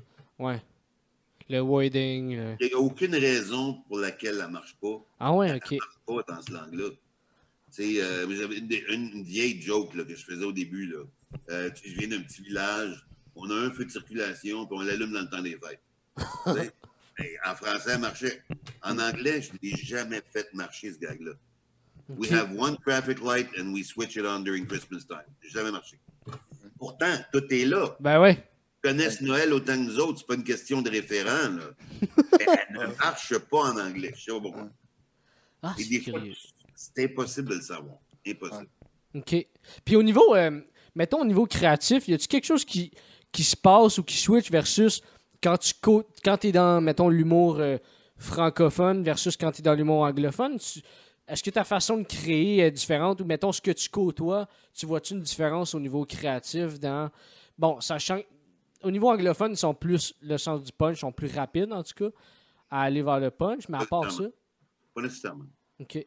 Euh, moi, je pense que la, la- la- la différence fondamentale, c'est que, euh, ben, c'est comme je disais tantôt, les, les- les latins et les anglo-saxons. Mhm. C'est en français, quand tu fais de l'humour français, même si c'est de l'humour stand-up verbal, il faut tout de même que tu leur fasses exploser une image dans la tête. Mhm. Sont visuels, ils demeurent des visuels quand même. Dans ces anglophones, je pense, vont te suivre sur une tangente absurde, froide, pendant plus longtemps. OK. OK. Tu comprends? Ils vont, ils, vont, ils vont te donner un peu plus la chance aux coureurs. Si tu pars d'une track, euh, ils, ils- tu sais, euh, ils vont faire comment, on va voir ce qu'il va avec ça. Mais en français, s'il est trop long ta track, ils vont faire hey, le taille. À quelle heure le pas OK. OK. Ah, OK, c'est intéressant. A comme une- quasiment comme une patience qui est plus. euh, Ben, c'est une, ouais, c'est une patience, c'est une. euh, une euh, je sais pas, c'est des- c'est un peu plus, plus froid, Mm. déjà. Et là, je veux pas entretenir des clichés en disant ça, mais c'est un fait, ils sont plus, sont plus euh, austères, un peu plus. euh, les, les francophones, c'est plus pétillant, c'est plus expressif, c'est plus. euh, ça fait qu'ils ont besoin, je pense, de, de- de propos plus imagés. OK. Ben, c'est ça, j'allais dire. Moi, justement, moi, j'ai toujours eu l'impression que la langue française, c'était toujours plus euh, romancé, plus imagé, justement. Alors que la langue anglaise, c'est plus comme straight to the point, tu sais. Donc, euh, j'imagine que ça se traduit aussi en anglais. Pas nécessairement straight to the point, mais du moins, c'est- c'est c'est- c'est moins, euh, moins fleuri, souvent. Oui, c'est ça. Fait que, est- mais est-ce que, tu sais, au niveau des liners, est-ce que tu sens, mettons sur une base vraiment générale, y a- y a-tu une tangente où ça a l'air de marcher plus au niveau anglophone qu'au niveau francophone? Ben moi, honnêtement, euh, en anglais, mon personnage de scène, je crois, est mieux défini. Ah ouais, OK. Comment ça? Les, les anglophones, euh, mon air bête, qui est pas, je ne suis pas, un, je suis pas un, un être méchant dans la vie, là, je suis zéro jour, mais mon air bête en français va, euh, les gens sont sur leur garde un peu plus. OK. Ah, Parce que les, mais les anglophones, ils font comme, ben oui, ah oui, c'est ça. Ils ont, ils ça les énerve pas pendant tout. Et ça, je pense, et puis ça, là, en tout cas, je vais peut-être me faire gonner pour avoir dit ça, là. Mais je, je pense, au Québec, euh, on, est, on a le syndrome du peuple conquis un peu, je pense. Je pense que quand un humoriste arrive sur scène qui n'est pas nécessairement gentil ou sympathique, tout ça, hein, on embarque un peu moins. Mais les Français, les Américains, tu peux arriver à bête, tu peux rire deux autres dans leur face. Ils vont rire, ils ne se sentent pas touchés.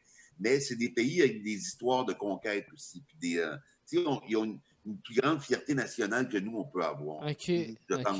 À cause de leur histoire, à cause des accomplissements de la nation. Je mets ça de même, peut-être que je me trompe. Mhm. Mais, mais et ça, ça, ça, d'après moi, c'est pourquoi souvent les Québécois qui vont à Paris, Ouais, ils sont méchants, ils sont pas fins. Parce que dès que quelqu'un n'est pas super gentil, on pense qu'il nous haït. tu sais. Ouais. On, on est- est de même, tu sais, c'est Parce ça. que nous autres, on est hyper gentils. On est hyper gentil, trop des fois. Et Mhm. puis on est, mais on est aussi bien. on, on a peur de pas fitter. On n'a pas peur. On est comme le petit gars qui se fait intimider, intimider dans le cours d'école ouais. de la planète. Tu sais, veut dire, On veut être on veut que accepté. tout le monde nous aime, on veut être accepté. tu sais. Ouais. C'est ça. Et ça, pour moi, c'est- je vois pas d'autre chose que le syndrome du peuple conquis. Euh, et puis, de toute façon, c'est rare. Deux pe- un peuple qui a refusé leur indépendance de façon démocratique deux fois dans leur histoire, c'est pas arrivé souvent. ok? Ouais. Ouais, Euh, ouais. Et c'est pour ça aussi, je pense, qu'au Québec, euh, tu sais, en France, aux États-Unis, les gens achètent un show. Tu sais, ils vont voir un spectacle, ils achètent un spectacle. Mais au Québec, les gens achètent un individu. On Ouais, aime ouais, un ouais. tel, on va le voir, peu importe ce qu'il dit.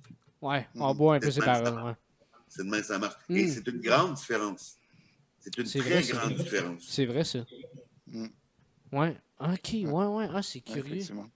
C'est curieux. Fait que, fait que c'est comme si, euh, finalement, le, le- le capital de sympathie, tu moins besoin de le développer du côté anglophone. Exactement. Et moi, il me pardonne très rapidement d'avoir cette face de bœuf-là. OK. En français, c'est comme, mais pourquoi il est fâché, le monsieur? Fait que ça veut-tu dire, faut que tu, mettons, faut que tu l'accuses, puis que t'en ris pour que ça passe mieux en français, chose que t'as pas besoin de faire en anglais. En au début de mon show euh, en français, le dernier show, c'était ça. Je rentrais en disant, tu sais, j'ai deux personnalités. Tu sais, en dedans, en dedans, je suis un pinson. Tu sais, qui chante au, euh, au- sur une douce brise du printemps, au bord d'un ruisseau d'eau claire dans lequel des enfants pauvres viennent de trouver des pépites d'or. Mais en dedans, je, en dedans, je suis ça. En dehors, je suis plus comme une mouette qui tousse dans le smog au-dessus d'une fontaine de parc, dans laquelle des itinéraires battent des 30 sous en pataugeant dans les seringues d'héroïne usagées. C'est ça, mon moi, là-dedans, là dehors. C'est une différence. Tactique. Et là, les gens, ils font comme, OK, Henri, ça désamorce. ça. Ouais, ouais. En français, je dois vraiment faire ça. En anglais, j'ai pas besoin. Ah. Je me, demandais, tu parles beaucoup de- de- des autres pays et tout ça, puis de l'humour dans les autres pays. T'as-tu déjà joué en dehors du Canada, que ce soit en anglais ou en français? Euh, j'ai joué en France. J'ai joué en Belgique. Euh, j'ai joué en Suisse. Euh, j'ai joué au Mexique. Euh, Ah. J'ai joué Ah aux. États-Unis. J'ai joué dans tout le Canada anglais. Euh, j'ai joué au Maroc. Et j'ai joué euh, en Thaïlande. En. Thaïlande, ah, ouais. En Thaïlande? C'est Il y, a, malade, jouer là. il y a deux, trois ans. C'était assez spécial. J'étais. euh, il, y avait une série qui était sortie sur. euh, C'était-tu UniTV où euh, ça s'appelle Rire du monde. R-I-R-E-S au pluriel du monde. Pas rire des gens, là, mais les rires du monde. OK. Et il envoyait des, des, des, des, des- des artistes québécois dans différents pays pour faire un documentaire sur ce qui faisait rire ce pays-là. Ah, wow. OK. Fait que j'étais à Bangkok, moi j'ai pogné en Thaïlande. J'étais à Bangkok pendant deux semaines. C'est malade. Avec- À, Bang- à Bangkok, deux semaines de temps avec mon, euh, mon réalisateur et mon ca- caméraman, soundman.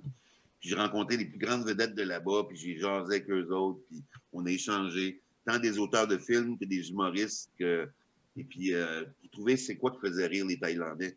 Ils ont, leur approche est bien différente. Et pendant que j'étais là, un moment donné, un soir, ils voulaient prendre des shots de moi au Bangkok Comedy Club, qui est un cl- club de stand-up anglophone à Bangkok. Mais c'est tout pour les, les expats. tu sais, C'est des gens qui OK, ouais. sur le pays, qui sont à Bangkok pour, pour le temps. OK. Mais, mais, mais j'étais comme. Moi, j'ai souvent ri de, des institutions euh, gouvernementales, j'ai souvent ri du gouvernement, mais je me suis fait avertir en masse là-bas. Ah Tu ouais? ne ris pas du roi. Tu ne ris pas du roi. Parce Ouais. que tu t'en vas direct en taupe. Shit. Il y a, Ah des ouais, gens, il y a des gens qui vont te stouler. Tu n'as pas le droit, man. Tu n'as vraiment pas le droit. Ah ouais, à ce point-là. C'est à ce point-là. Fait que t'iras pas au Shanghai Comedy Club faire des jokes là-bas non plus. Ben, je ne sais pas, mais surtout, tu ne pas en North Korea Comedy Club. Pyong- Pyongyang Comedy Club, ça doit pas être. ça doit pas être écœurant. Et, euh, mais donc, c'est comment jouer dans ces autres pays? Là, tu as parlé de la Thaïlande, mais les autres pays en général, Ben, comment moi, ça réagissait euh, à ton moi, humour? moi, ça va bien. Moi, en- en- dans la francophonie, ça va bien en général. Mhm. Parce que je fais des numéros, euh, des fois un peu plus intello aussi. Hmm. tu sais, qui parlent la langue française, entre autres, des trucs comme ça. Puis c'est bien apprécié là-bas. Euh, Il y a un de mes numéros que j'ai fait euh, au festival Vous rire à Liège. Et c'est mon numéro qui a le plus de vues sur YouTube, mais j'ai dépassé l'un million. Ah, Wow. OK. Puis c'est rare quand même là, pour une humoriste québécois, il n'y a pas tant que ça. là. non, c'est vrai. ouais, non, c'est sûr. Puis, euh, c'est un numéro sur la langue française que j'ai fait là-bas. C'était un bon numéro de mon avant-avant-dernier show. Ben, c'est ça. Donc, eux, je sais pas, c'est pas parce qu'on est, on n'aime pas la langue française ici, mais je sais pas, eux autres, il y a- on dirait qu'ils la manipulent peut-être un peu plus. Il Je pense que leur éducation, l'éducation du lycée est meilleure que celle de la polyvalente. tu sais. Mhm. Je pense qu'ils écoutent plus ça. Ils sont plus attentifs à ça. Ouais, ouais, ouais. Mais t'as un humour qui c'est. Tu sais, euh, euh, t'as un humour inté- ben, intelligent. Il y en a d'autres qui ont un humour intelligent, mais je veux dire, t'a- t'abordes des sujets. Tu sais, euh, récemment, j'ai regardé justement ton, ton numéro, j'ai posé sur le racisme. Puis, tu sais, c'est- c'est quelque chose quand même que tu te dis, OK, là, c'est pas, c'est pas un petit sujet à aborder. Puis, c'est non seulement c'est léger, mais c'est brillant. Puis, ça mais s'exporte bien, ça aussi. Il y a des jokes là-dedans. Moi, j'aime, j'aime créer des malaises volontaires. ouais. Mais il y a- une joke là-dedans, c'était un esti de malaise. Là. Il y a- C'est il- quoi? Ben, c'est. Euh, un peu. Euh, quand je parle d'accommodement raisonnable, il y a des, des accommodements raisonnables. Ils n'ont pas le droit de venir ici nous imposer leur façon de vivre. Ah, c'est vrai, t'as raison. Il n'y a personne qui a le droit de débarquer quelque part et d'imposer sa façon de vivre au peuple local. Parce que c'est vraiment pas ça qu'on a fait aux Autochtones il y a 200 ans.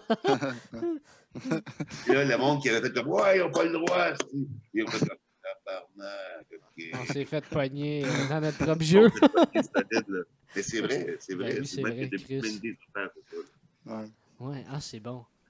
Mais c'est ouais, mais c'est ça, mais c'est un humour euh, justement, c'est un humour brillant qu'au début ça part le monde oh, ouais, puis finalement il se rend compte que non non, c'est pas là que t'allais tout à fait. là. Des fois, je suis moins brillant que ça, des fois, c'est carrément niaiseux, mais il y a des petits bouts que c'est c'est bright. Mhm. Mais ça, je veux dire, c'est un sujet, mettons, euh, tu sais, même si c'est peut-être pas euh, euh, exactement pareil, ça reste le racisme, c'est c'est quelque chose qui est vécu sensiblement de la même manière en Ouais, France qu'ici. Ou en tout cas, ça existe là, dans les deux places. C'est quelque chose qui m'écœure aussi. ça, que- Ouais. Ouais. Ouais, t'as- t'as t'as quand même frappé euh, Boucard Diouf avec ton char, fait que tu sais. Non, l'ai pas frappé. Je l'ai pas frappé. Je l'ai pas frappé. Ah, Mais, mais ça pour a passé esti. C'est exactement comme je l'ai décrit dans le numéro. Là. ah. Il- il- je ne l'ai pas vu. Il était tout habillé en noir. Il faisait noir, puis tu sais, c'était un soir de brume. Euh, décembre, c'était gelé. Écoute, la condition de marbre. Moi, j'ai qu'un œil. Il n'y a rien, il y avait rien de bon qui passait là. là. Rien. Mais comment, comment tu crées. Il s'est pitché dans mon banc de neige. Pour vrai? Ah, c'est drôle. Et là, je suis sorti de l'auto, je l'ai pris dans mes bras. Et Boucard, c'est correct, ça va. Il a pas de problème. Mais avais-tu lâché un cri ou de quoi? Je me souviens plus. je me souviens, il m'a dit c'est correct, tout ça. Puis, tu sais, je, je l'aime bien, Boucard. C'est Ouais. pas un grand chum, mais tu sais, on restait à côté de l'autre. On s'aime bien, tu sais, on se respecte. Mhm. Et il n'a pas crié rien. Ça, OK, ça, c'est vrai, j'en parle dans le numéro. Après, après ça, pendant six mois, après- chaque soir, je promenais mon chien devant chez eux. Il sortait la tête de la porte et il criait Assassin! Ça, c'est drôle.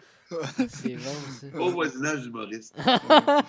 Mais comment tu, euh, comment tu crées, toi, des numéros? Mettons, tu sais, là, tu sais, je viens de dire que tu as, un numéro sur le racisme. Je sais que t'en as un qui, d'ailleurs, j'ai trouvé vraiment excellent, sur les noms composés que tu avais fait. Comment tu trouves, mettons, un- Non composé. sur les noms composés? Nom de famille. Euh, Sur les noms de famille, ouais. Non, il me semble qu'il y en avait un, c'est non composé aussi. Non? C'est c'était Yvon Deschamps. Ah, toi, c'est sur les noms de famille. Ouais, c'est mon premier numéro qui m'a fait découvrir, c'est en 80. Oui, oui. Excuse-moi, mais ce que, je, euh, ce que je veux dire avec tout ça, c'est comment tu. euh, comment tu crées, je veux dire, euh, tu sais, comment qu'ils vont, ils viennent les idées, tu sais, au-delà des gags, puis etc., comment tu t'arrives à, mettons, partir d'une page blanche à, à, tu sais, j'ai un numéro sur le racisme, mettons. J'ai jamais de page blanche. Je pars toujours de quelque Mm. chose. Son cahier Mm. Clairefontaine. Puis le crayon fait le monde.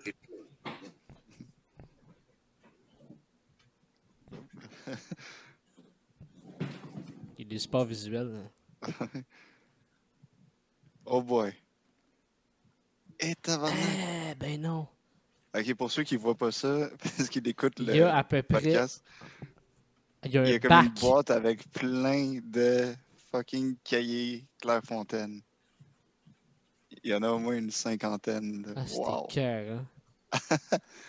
ah, c'est malade. Jamais de page blanche. Ah, Ah non, jamais, puis c'est vrai.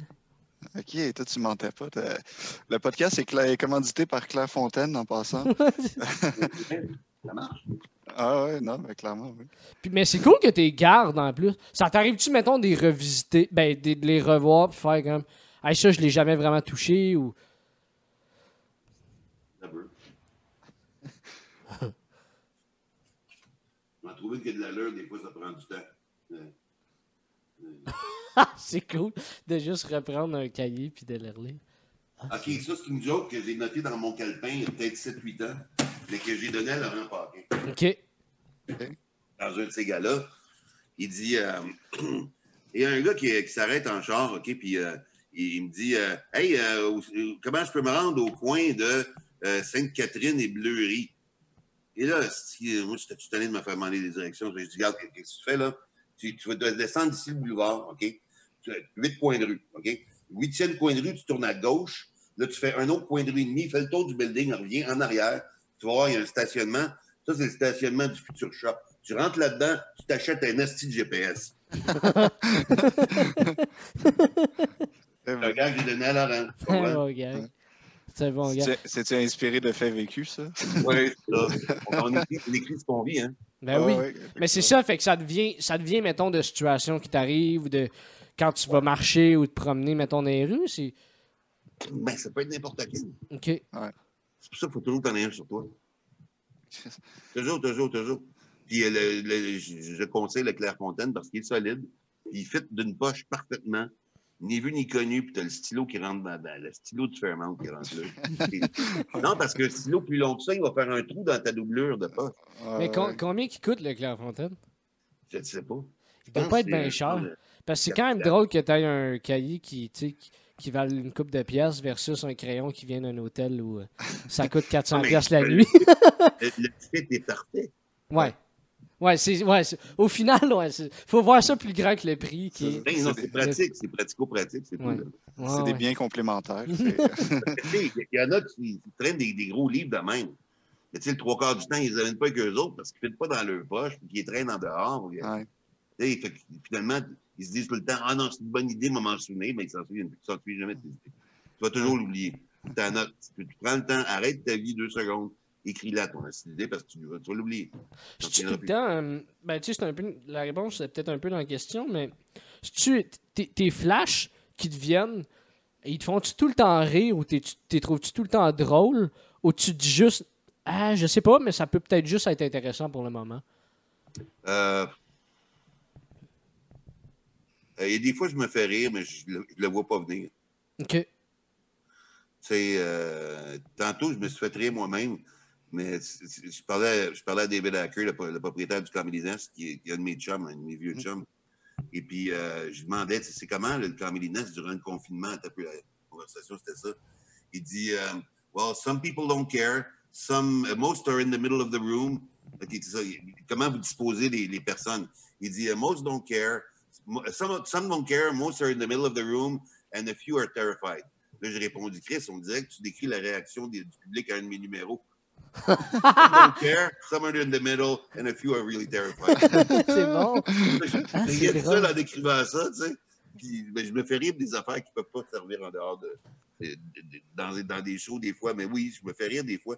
Sauf que je ne suis pas un bon public. Je suis devenu un mauvais public. OK. Je vais apprécier l'humour, mais je ne vais pas m'esclaffer nécessairement Ouais. autant que je le faisais avant, tu sais. c'est un peu le. Maxime Martin, Max, il a une super bonne joke. Il dit Ça, c'est mon imitation de l'humoriste qui est crampé. Très drôle. c'est vraiment ça. C'est vraiment ça. Et c'est ça que moi, je vis un malaise aussi avec les gens. Les gens dans la rue qui viennent me parler, qui sont tous contents, ils disent hey, Monsieur Larocque, euh, vous compter une joke. je suis comme J'en rirai pas. J'ai pas envie de faire semblant de la trouver drôle. Ça paraît dans ma face quand je fake, moi, tu sais. Je fais, mais c'est. OK, OK. Et là, il met à compte, j'essaie de rire. Tu sais. Des fois, le monde est. À un moment donné, j'étais à un bar, à un moment donné, longtemps de ça. un monsieur un peu sous à côté de moi, il dit Hey, hey, tu es drôle, toi. je vais te conter une joke, tu vas rire à tabarnak. Déjà, j'étais comme Ah non. Mais monsieur, écoutez, garde. Probablement que je, vais, je vais caler le punch avant que vous le dites. Ou je l'ai déjà entendu parce que le monde m'en compte à longueur de journée. Ou je ne la rirai pas parce que je ne suis pas expressif, mais je ne la rirai pas, je vous garantis. Non, non, tu vas la trouver drôle, si tu vas la trouver drôle. Fait qu'il il commence, il me compte une joke de, lesbienne minable, une joke poche, de cul, qui, est pleine de, clichés, de marde et puis de jugement. Fait que là, il m'en compte, puis je ris pas. Et regarde, je ris pas. Oui, mais je vous l'avais dit que je rirais pas. Ah, c'est ça, t'étais un petit trou de cul, toi. Pour qui tu te prends, mon tabarnak? Là, il se pompe contre moi. C'est comme calique. Je me sens mal quand le monde me compte des jokes, je veux pas les décevoir, tu sais. Mm.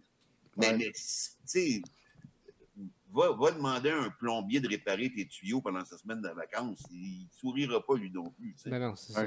Clairement. C'est drôle parce que ça me fait penser, tu sais, ben, en tout cas, moi et Léo, on, commence, euh, tu sais, dans l'humour, ça fait même pas deux ans qu'on fait ça, tu sais, puis euh, euh, en tout cas, je sais pas pour tu me dire, ça fait une heure qu'on fait ça.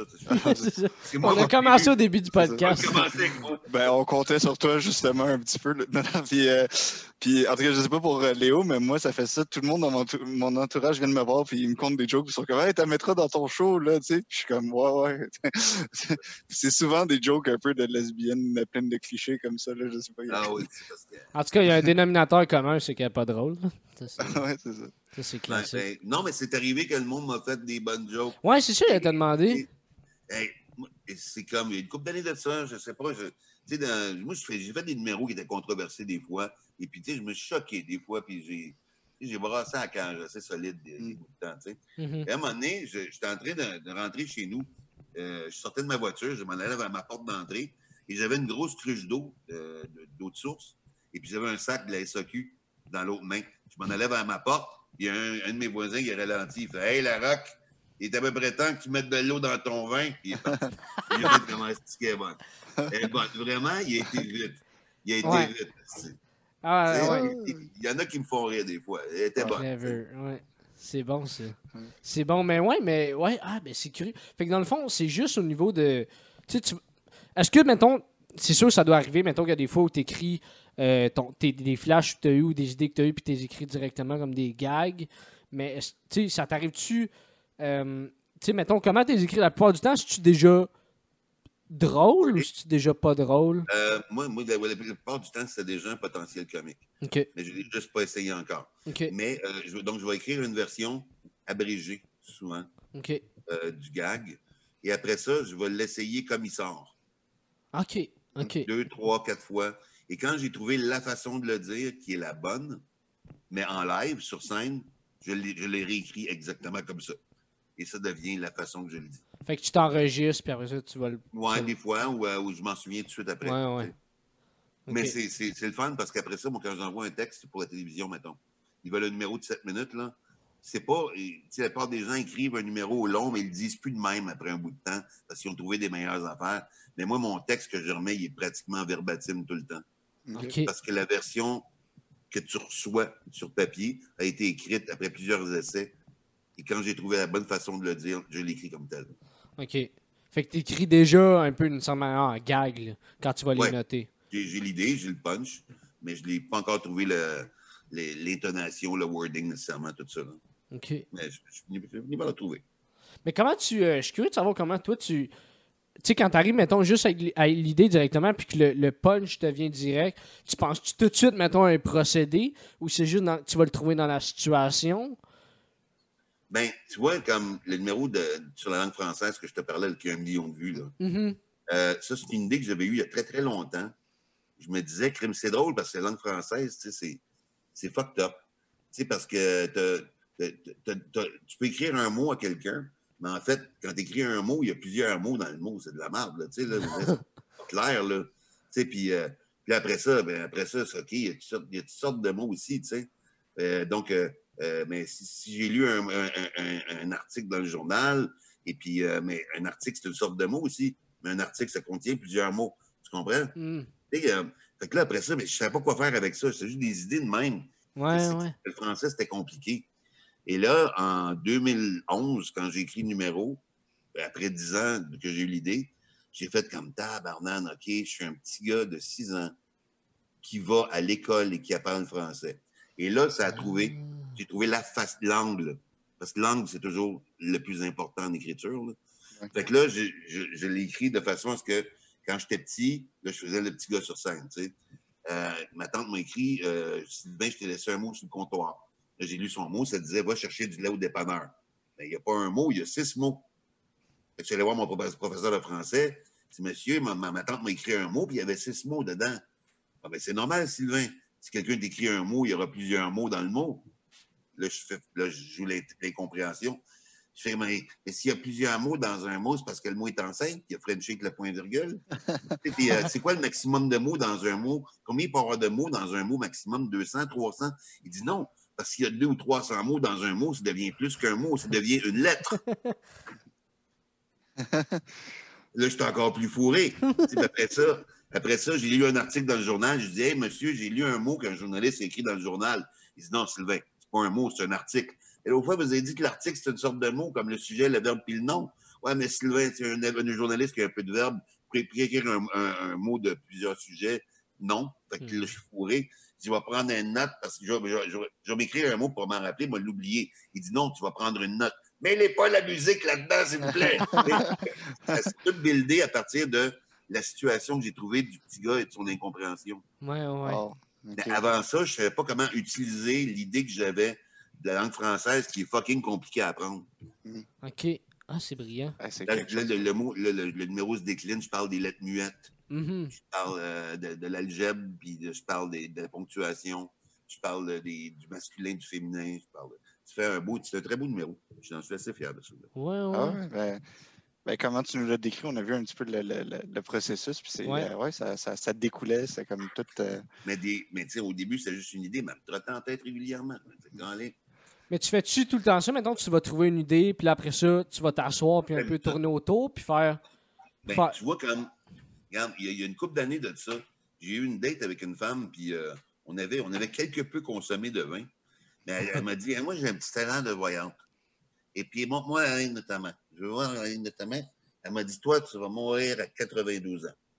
Et le lendemain, j'ai repensé à ça. Je ne sais pas si j'y crois, tu sais, que je vais mourir à 92 ans. Mais je sais qu'en moi, à 92 ans, cette année-là, moi, être nerveux en tabarnak. Il est malade d'aller faire une marche. Ça va être, être parano, aussi. Il y, a une- il y a un numéro à faire, tu sais, sur cette année-là de ma vie, tu sais. euh, Et tu fais, Chris, manger du pudding, m'a m'étouffer. Il n'y a rien, il m'a rien vouloir faire. Je ne sais pas encore comment m'a tourné le numéro, mais l'idée est là, tu sais. ah Puis ça ouais. part d'un liner, souvent. Pas tout le temps. Plus ou moins, tu sais. Ouais. Pas tout le temps. OK. Ça peut être des situations. Ouais, ça peut être, ça peut être un paquet d'affaires. Ouais, ça peut être tout, J'ai finalement. toujours mon, mon- mon document ouvert sur le bureau de idées de gag, là. Mhm. Il est, il est en, il est en ce moment à 68 pages, je pense. Fait un an qu'il est là, qu'il est là sur mon, mon desktop, j'en rajoute tout le temps dedans. Ah, j'ai c'est- pas le temps, j'ai pas le temps, mais c'est des idées. tu sais, Il y a pas, c'est pas toujours des, des numéros, mais des fois, il y a. hein, euh, des fois. euh, Juste des bon, flashs, finalement. euh, tu sais, là, il y a des affaires que moi je trouve drôles, mais tu sais. que- mais que je pourrais jamais dire sur scène parce que je me ferais tuer. C'est comme euh, moi, euh, moi, non, mais moi j'ai un cousin qui est trisomique. OK? Puis, euh, ben, mais il, il est optimiste. Lui, son ambition, c'est de- juste d'être un Christ d'épais. Moi, je trouve ça drôle. Lui, son ambition, un jour, je vais être un crise d'épée. C'est ça drôle. Mais tu sais, et moi, je le pense pas. Mais tu sais, l'idée est là, pareil, elle est choquante. Et puis, je le dirais à n'importe qui qui me connaît, mais ça ferait rire. Ben ouais. Mais les gens sont tellement euh, froids à ce genre d'affaires-là que je ne ferais jamais ça sur, un, sur une scène. Mhm. Pas que là, je de le faire ici, c'est ça. Euh, tu sais, j'ai des idées de même que peut-être qu'un jour, m'a trouvé la manière de le twister, de, le contexte. Peut-être que je vais écrire une animation qui va être fucked up ou je sais pas. Ouais, ouais. Tu t'es perdre, tu sais. Faut jamais que tu perdes. Tu sais, comme à un moment donné, je, ça, ça m'a choqué l'année passée. J'ai sorti un gag. J'ai fait un gag sur les applications de rencontre, un numéro sur les applications de rencontre. Je dis que moi, je m'aime pas beaucoup physiquement, tu sais. Alors, moi, moi, quand je me masturbe, ça me prend de la drogue du viol, sinon je me rejette. Et je, je l'avais écrit, je l'avais écrit comme statut Facebook. Et, et là, j'ai une, Oh, une fille qui a commenté hashtag joke de viol, banalisation du viol, hashtag. Ben voyons, tabarnak, je ris de moi. Je fais une joke sur moi. Mhm. Tu sais. Fait que là, j'ai fait, je l'ai enlevé le statut, j'ai fait, non, merde, j'ai pas envie de. Mais je l'ai mis dans mon numéro pareil. Il fonctionne.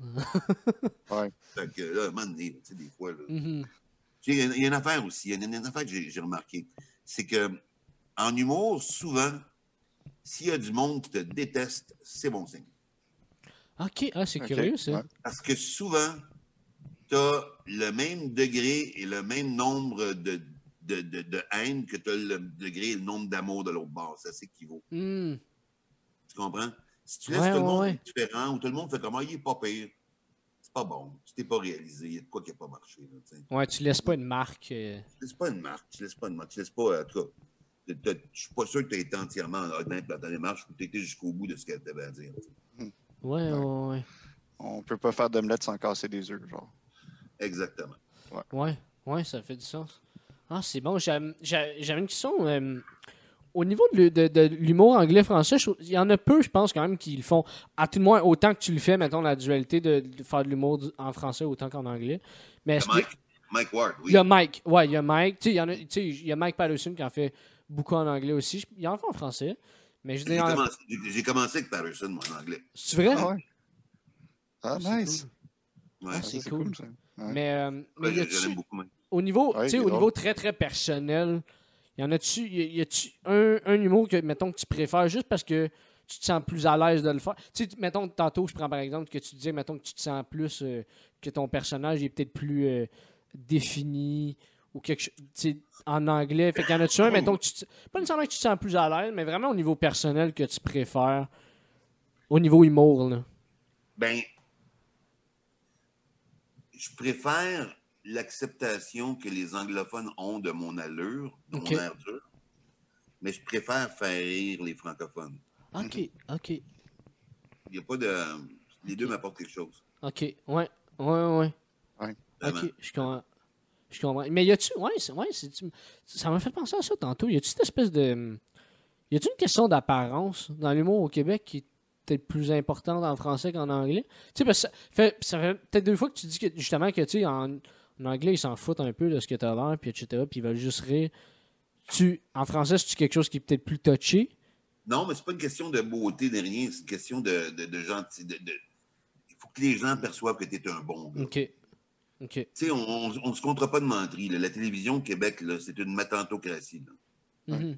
C'est les, les, les, les ma- c'est les madames qui décident. C'est les madames, euh, tu sais, qui faut que genre, faut qu'il faut faut qu'il ait, il ait envie de t'adopter, de t'avoir à la maison à Noël.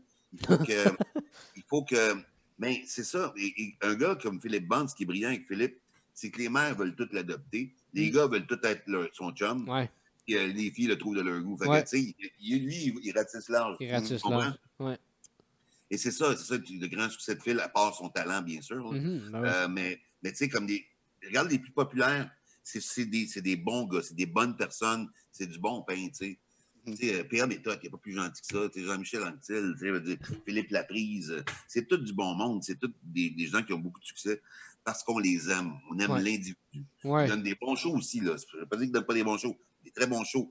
Mais d'abord et avant tout, au Québec, il faut qu'on aime la personne. Ouais. Avant ce qu'elle fait, avant le show, tout ça, c'est c'est fondamental. Et c'est, j'ai pas vu ça ailleurs. Oui, il y a toujours un certain amour des Français, on leur vedette préférée, tout ça, tu sais, Ouais, mais ouais, les Américains aussi. Mais au Québec, c'est bien particulier. C'est bien, bien particulier. On s'attache à la personne euh, et à son capital de sympathie. Puis, euh, Exactement, exactement. OK. exactement. Ouais. Mm. OK. Puis ça, on voit on- ces personnes-là là, qui, qui- qu'on s'attache beaucoup à eux autres, on, on voit qu'ils parlent beaucoup au, au jeu aussi dans leur numéro, ça se peut-tu? Ben oui, parce que le jeu, le jeu est, est moins accusateur. C'est ça. Hmm. Puis c'est plus facile pour le public de, se- de s'identifier à ça aussi.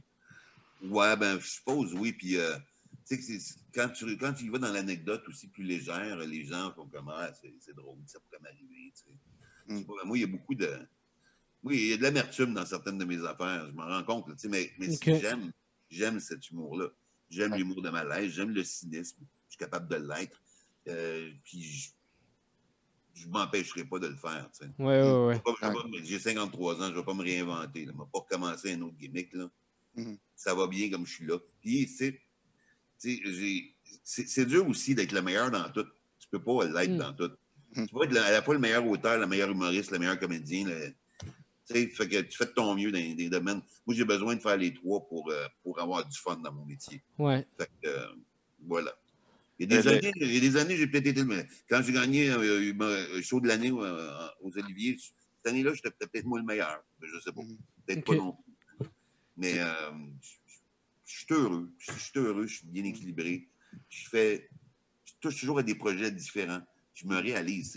Là, je travaille sur deux séries télé, j'écris une pièce de théâtre Wow. avec un chum. Euh, je travaille sur un nouveau show d'André-Philippe Gagnon, qui va être Ok. publié au Québec après 10 ans. Ah, wow. Euh, Cool. Puis euh, j'écris mon nouveau show aussi en même temps. Fait que tu sais, je suis dans différents projets, puis c'est jamais pareil. C'est c'est très varié. Mhm. C'est c'est ça qui garde ça intéressant pour moi. Ouais, Puis ouais. l'enseignement aussi avec les, les- les ateliers de. de- Non, là, je ne l'ai pas fait cette année encore, ça. J'ai arrêté. OK. C'est fini pour de bon, ça? J'avais- plus le temps. OK, OK, OK. Je vais peut-être en faire un moment donné si j'ai le temps, oui. Ouais, OK. Ouais, parce que j'aime j'aime quand même ça le faire. Ouais, c'est Là, une j'ai- branche que t'aimes? Oui, j'aime ça. OK. J'aime ça, mais tu vois, comme ma conférence et ça, c'est plus des projets de, de semi-retraite. Ouais. Ouais, Je- ouais. je- moi, je ne vais jamais arrêter de travailler. Mm. Sais, Mais à un moment donné, il m'a ralentir. Hmm. Tu sais, Quand moi, moi, j'ai 70 ans, faire un peu d'enseignement, des conférences, ça va être parfait. Ok. Hmm. Ouais, ouais, je Ah oui. comprends. Tantôt, tu disais qu'à 75 ans, c'est là que tu allais devenir une star. Fait que. Ouais. Faut, faut que tu restes travailler longtemps. Ouais, C'est là que tu vas avoir ton plus gros show. Fait. Ouais, puis ça- je vais pouvoir en profiter une couple d'années parce que je vais mourir à 92. Ouais, c'est ça. Exact, Tu ça. vas avoir du temps. Pas le temps de m'inquiéter en masse. c'est- Ouais. Ouais, on a le temps de l'écrire, ce show-là, en masse. Très cool. Ah, génial. Ben, c'est super. Écoute, ça fait déjà 1h21 qu'on euh, euh, qu'on jase. C'est super intéressant, mais, mais je veux qu'on s'en garde parce qu'on on veut, on veut poursuivre ça puis avoir euh, des deuxièmes épisodes, des suites euh, éventuellement. euh. Fait que j'espère que, que, que tu as aimé ça. Ça a été vraiment agréable de, de jaser avec toi, Sylvain Larocque. Merci Ben, beaucoup. merci vous aussi, les gars. Merci de m'avoir invité. Ça fait un Et grand j'espère que vous n'aurez pas trop de messages de haine pour mes propos. On les relaiera. ouais, c'est ça. Dites-vous que s'il y a du monde qui vous haïsse, il y en a autant qui vous aiment C'est ça, c'est ça qu'on va Exactement, c'est dire. ça. Fait qu'on se souhaite bien des messages de haine pour en avoir Ouais. bien Yes. d'amour. Yes. Merci, Merci, bonne soirée. Ben, merci, Merci, bonne beaucoup soirée. à toi. Bonne soirée. À la semaine prochaine. Música